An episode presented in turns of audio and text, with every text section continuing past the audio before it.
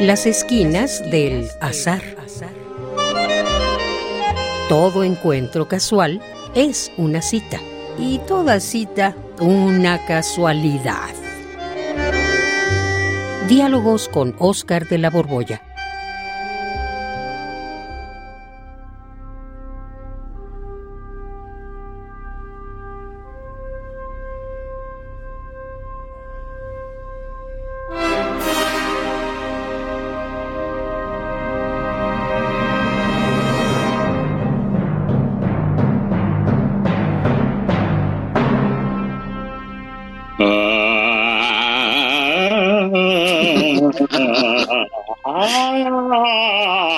¡Ay, qué maravilla! Ay, Oscar, ahora sí no te mediste al decidir la locación de esta esquina, de este programa. ¡Ay, mira, vengo libre de cualquier campo gravitatorio! ¡Qué maravilla que escogiste el espacio! Me siento como si anduviera de viaje por las estrellas. Qué bueno que te guste, Juan, pero ya párale, ya párale, deja de girar. Oh, es que estoy hélice. Es que mira, hace tiempo le traía ganas a un viajecito interestelar, como este, eh, y, para sentirse un poco como, como Micromegas y su amigo de Júpiter. Micromegas, micromegas. Creo que alguna vez ya lo mencionamos aquí en el programa. Eh, me suena, pero recuérdame, recuérdame de qué hablas. De ah, pues Micromegas es un personaje de un cuento de Voltaire que pasea por el universo con su amigo jupiterino y pues son descomunalmente grandes. Imagínate Ah. que uno de ellos, eh, con el compás de las piernas, pone un pie en la luna y el otro en la tierra. Y pues andan viajando como tú y yo, platicando de cuántos sentidos tienen, de cuántos siglos o milenios vive cada uno de los de su especie y de cosas así. ¿Y de eso quieres platicar? No, no, no, no, Juan. No, te Oh. traje aquí porque, pues, para que platiquemos del libro de Stephen Hawking que me mencionaste por teléfono. Es Ajá. un libro que yo también hace tiempo leí y me gustó muchísimo el gran diseño. Es que terminé de leer el libro, es el gran diseño de Hawking y de Leonard Mlodinov, y quería enseñarte unas afirmaciones que no te van a gustar. A ver si te acuerdas que leí esto. A ver, ¿y por qué no me van a gustar? Pues, ¿Qué? A ver, aquí está el libro. Ah, mira, aquí dice Hawking textualmente, página 11, y te lo leo. Mm. Racionalmente, esas son cuestiones para la filosofía, pero la filosofía ha muerto.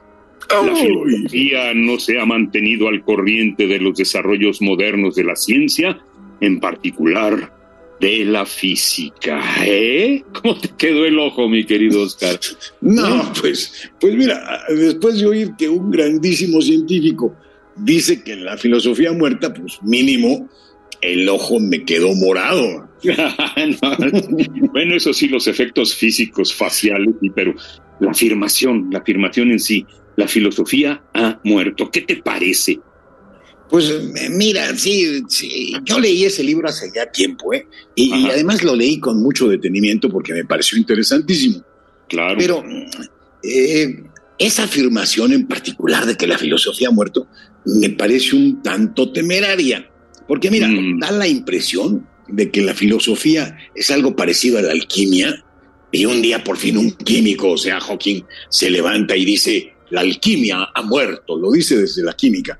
Pues, Exactamente, sí. Esa es la impresión que a mí también me dio. Pues enseguida propone a la física como la sucesora de la filosofía. Pues sí, mi querido Juan, pero eso es, eso es lo que hace, pero mira, en primer lugar conviene recordar que la filosofía no es algo unitario. Mm. Recordar también que no solo hay muchas filosofías, o si se prefiere, muchas maneras de entender esta actividad, sino que la filosofía no se reduce a teoría del conocimiento, epistemología, nociología. Tiene muchísimos otros campos y muchas maneras de entenderla.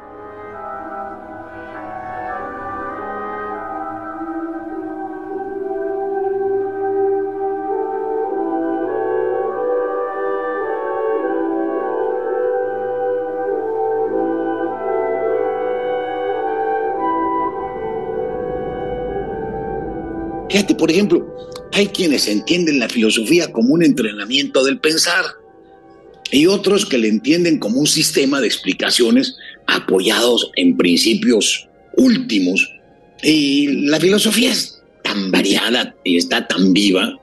Para mí, la verdad, yo he adoptado un ángulo que la entiende como, pues, andar metiendo preguntas ahí donde solo parece que hay respuestas ya acabadas.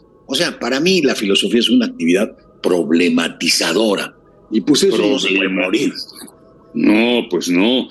Y entiendo perfectamente lo que me dices.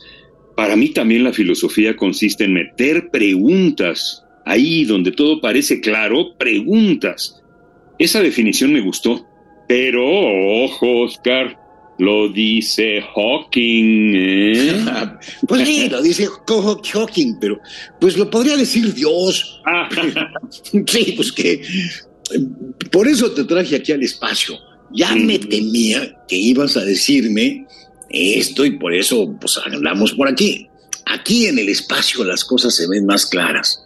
Mira, Hawking es un científico enorme, no hay manera de, de disminuirle su mérito contribuyó, pues entre otras cosas, al tema este fascinante de los agujeros negros y pues por si eso fuera poco, descubrió que los agujeros negros sí despiden unas radiaciones, eh, que justamente son las radiaciones que llevan su nombre, la radiación de Hawking.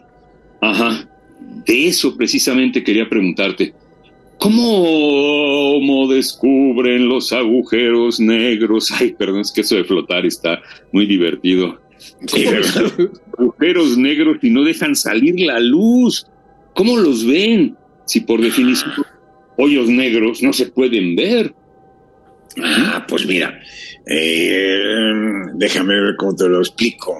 Mm, eh, mira, sucede que Einstein, mm, al proponer una nueva teoría de la gravedad, la que se conoce como teoría general de la relatividad, pues propone la gravedad, sobre todo, o la entiende más que nada, como curvatura del espacio. Y en la mm. curvatura del espacio se debe a la masa que la ocupa. Si la masa es muy grande, pues el espacio se curva mucho. Por ejemplo, eh, la Luna, pues provoca una curvatura en el espacio, pero mucho menor que la curvatura que produce la Tierra y muchísimo menor que la que produce el Sol. Y, al proponer esto Einstein, quedaba implícito que hubiera algo tan, tan pesado en el, en el campo espacio-tiempo o espacio-temporal, pues que fuera tan tanta la curvatura del espacio que ya no se pudiera escapar ni siquiera con la máxima de las velocidades o sea, la velocidad de la luz. Y entonces, pues Einstein dejó este, eh, a todos los físicos advertidos de la existencia de los hoyos negros. Y, pues, ¿cómo es que, que sabe que hay ahí un hoyo negro? Pues porque en algún momento en el espacio, pues la luz viene derecho, derecho, derecho, de pronto se curva y resulta que ahí no hay ninguna estrella. Y entonces la cuestión es, ¿por qué se curva? Ah, pues se curva porque ahí hay seguramente una estrella colapsada, o sea, una estrella que antes medía millones de kilómetros de diámetro y actualmente mide unos cuantos metros, o sea, así se descubren los agujeros negros.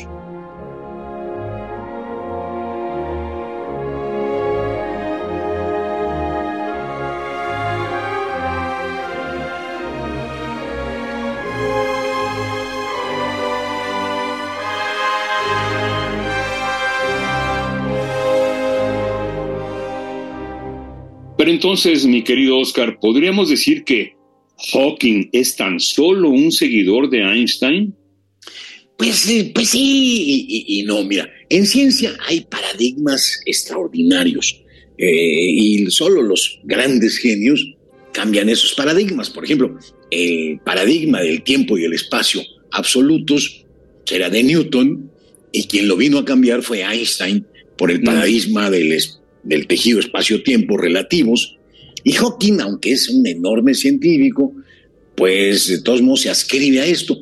Pero fíjate que su propuesta en este libro es una cosa que a mí me llamó mucho la atención, que es lo que él llama el realismo dependiente del modelo. o, sea, para él no es que la ciencia se encargue de encontrar la estructura racional del, del mundo, la racionalidad de lo real, y entonces la verdad sea aquella forma que representa mejor esa estructura. Para Hawking, con esto del realismo dependiente del modelo, pues nuestro cerebro integra en un modelo todos los datos que, que, que se allega a través de la investigación y resulta que si resultan coherentes con este modelo y además sirven para prever, pues ese es un, un conocimiento verdadero.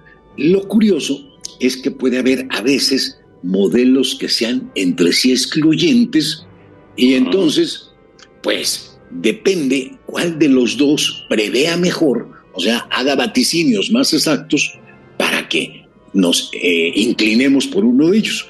E, e, y esto, pues en el fondo, perdóname, pero es una, una teoría filosófica.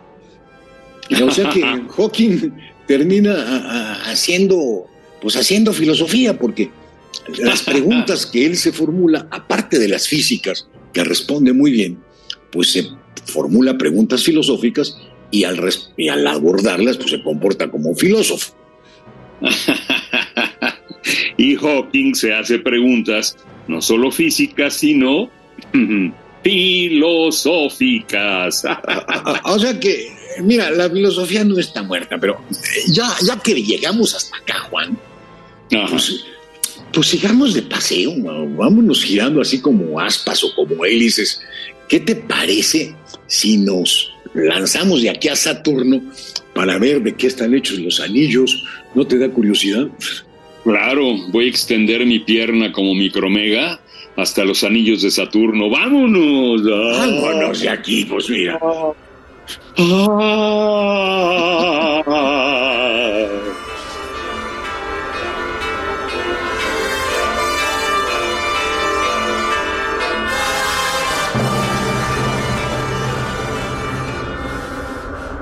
Radio UNAM, en colaboración con la Facultad de Estudios Superiores Acatlán, presentó Las esquinas del azar. Todo encuentro casual es una cita y toda cita una casualidad. Voces, Oscar de la Borbolla y Juan Stack. Producción y realización, Rodrigo Aguilar y Denis Licea. Radio UNAM, Experiencia Sonora.